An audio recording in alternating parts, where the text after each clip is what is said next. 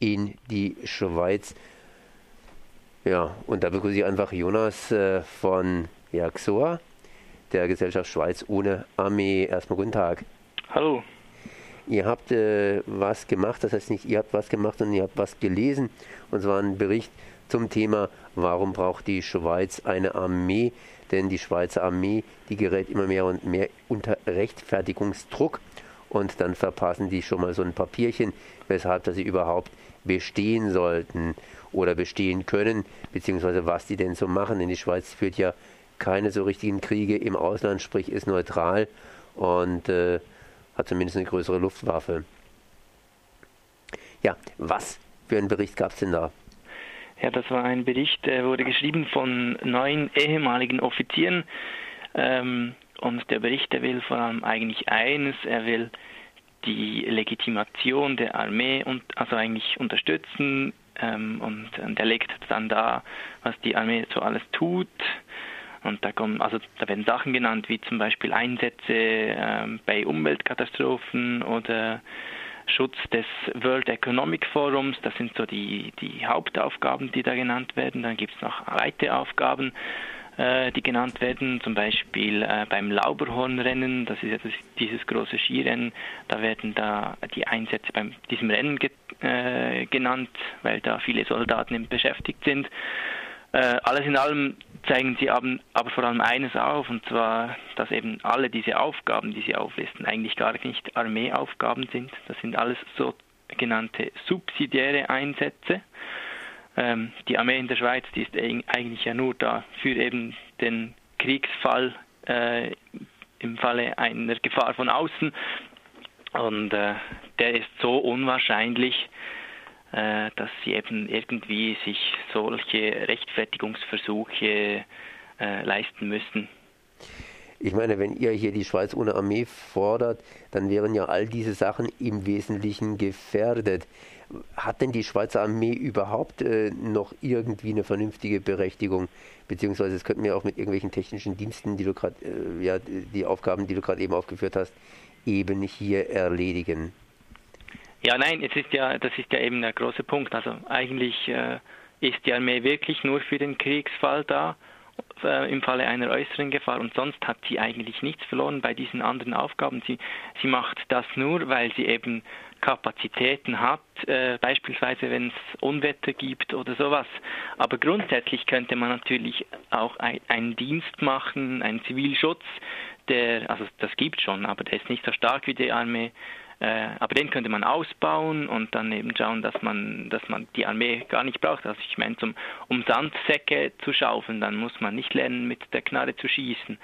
Ähm, dann andere Fälle, wie zum Beispiel eben diese, diese Skirennen oder Jodlerfeste oder, oder was es da alles gibt, das, ist einfach Sache von Privaten. Ich sehe nicht ein, wieso dass da überhaupt die Armee irgendwas äh, zu tun haben soll. Also es ist ein privater Anlass, der soll doch bitte auch privat finanziert werden. Da, da, kann, da kann ja auch die Mehrheit nicht darüber abstimmen, ob wir jetzt das gut finden, dass diese Jodlerfeste äh, eigentlich sozusagen äh, finanziert werden durch die öffentliche Hand. Also das ist ja auch nicht äh, eine Mehrheit, die, die dahin geht. Das sind äh, ja, so ja. gewisse Leute, die das toll finden. Aber wir nicht. Vorhin hast du gerade was erwähnt und das war dieses WEF. Das heißt, da kann die Armee auch eingesetzt werden. Inwiefern ist es in der Schweiz möglich, die Armee im Innern einzusetzen? Da hat sich ja was in Deutschland getan. Das heißt, inzwischen kann die Armee in bestimmten Fällen auch im Innern eingesetzt werden, quasi gegen die eigene Bevölkerung. Äh, wie sieht es denn da in der Schweiz aus? Gibt es da auch Möglichkeiten, dass die Armee mal im Innern, wenn äh, gewisse Unruhen herrschen, eingesetzt werden kann? Ja, also das ist ja eben das, das hässliche Kapitel ähm, in der aktuellen Diskussion. Ähm, da wird immer wieder, äh, wird auch, mich dünkt gerade auch in letzter Zeit immer wieder genannt, dass eben die Armee äh, auch im Innen eingesetzt werden sollte. Ähm, aber das sind, das sind eben diese subsidiären Einsätze. Das heißt, das sind eigentlich theoretisch keine Aufgaben der Armee, sondern das sind einfach, äh, das ist so die, die eingeschlichenen Einsätze. Wobei eben das, das World Economic, Economic Forum, das ist einfach, da, da müssen sie einfach dieses äh, Forum bewachen, ist an und für sich auch ein innerer Einsatz. Ähm, von dem her gibt es da eigentlich auch null Legitimation, vor allem weil ja dieses World Economic Forum nun schon seit einiger Zeit wiederkehren, immer wieder in Davos stattfinden wird und das ist nicht irgendwas, was äh, irgendwie überraschenderweise jetzt da stattfindet, sondern da wird eigentlich die öffentliche Hand missbraucht, um auch da einen privaten Anlass äh, zu unterstützen. Also ich sehe auch da keinen Grund, äh, wieso dass die Schweizer allgemeine Bevölkerung ähm, es finanzieren sollte, dass sich die Reichen der Welt äh, den Rest, den sie noch zu verteilen haben, unter sich aufteilen können. Also. Dann haben wir vorhin im Vorgespräch mal ein ganz kurzes Thema angesprochen und das ist praktisch die Gefahr, die von einer Armee generell selbst ausgeht.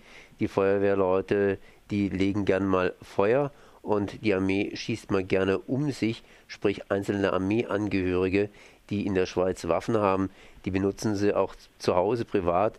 Ich habe mir sagen lassen, jeder Schweizer hat praktisch ein Sturmgewehr im Schrank drin. Das ist wohl vielleicht ein bisschen eine romantische Vorstellung, aber trotzdem, es gibt genügend Waffen in der Schweiz im Umlauf.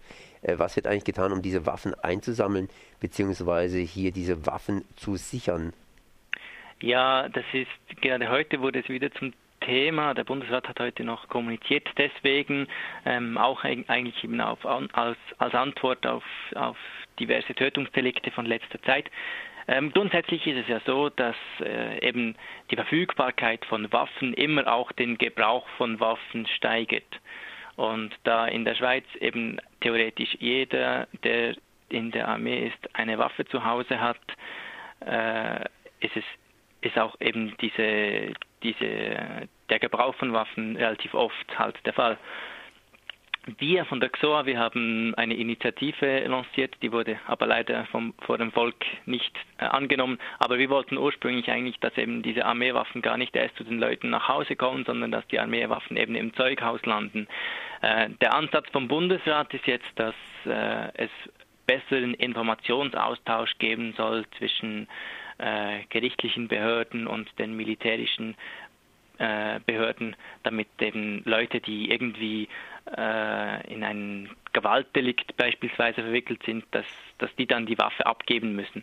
Aber äh, ich sage mal, das ist relativ nutzlos, weil grundsätzlich ähm, Leute, die, die, sich beispielsweise irgendwie umbringen wollen, weil sie irgendwie Suizidgedanken haben, die, die sind vorher meistens nie aufgefallen und deshalb äh, gibt es da auch im Vorhinein keinen Grund, wieso, dass man jetzt eben die Leuten die Waffe wegnehmen sollte. Ähm, und deshalb denke ich, ist die Idee vom Bundesrat jetzt nicht irgendwie wahnsinnig zielführend das beste Mittel wäre wahrscheinlich wirklich, dass man eben die Waffen gar nicht erst verteilt. Gar nicht erst verteilen.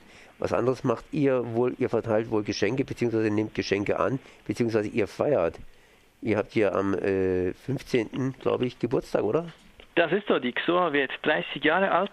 Wir feiern am 15. September im Kultur Kulturzentrum Progre in Bern feiern wir unseren Geburtstag. Ähm, da sind natürlich alle Freunde der XOA herzlich eingeladen. Wir haben ein gutes Programm. Einerseits werden da Leute sprechen über die XOA und die Bedeutung der XOA in Vergangenheit. Ähm, dann haben wir Poetry Slammer und eine Band, die auftritt und zum Schluss noch DJ. Also gutes Programm. Wir freuen uns. Das wird eine gute Sache. Äh, noch eine Abschlussfrage, Johann. Wann, wann, wann schätzt du, werden die einzigen Schweizer Soldaten die Garden im Vatikan sein? Entschuldigung, wie? Wann werden die einzigen, die einzigsten Schweizer Garden die Garden im Vatikan sein? Wann ist die Armee abgeschafft? Aha, so ist die Frage. Ja, du, das ist schwierig. Ich denke, da werden wir wahrscheinlich noch lange äh, uns die Zähne dran ausbeißen.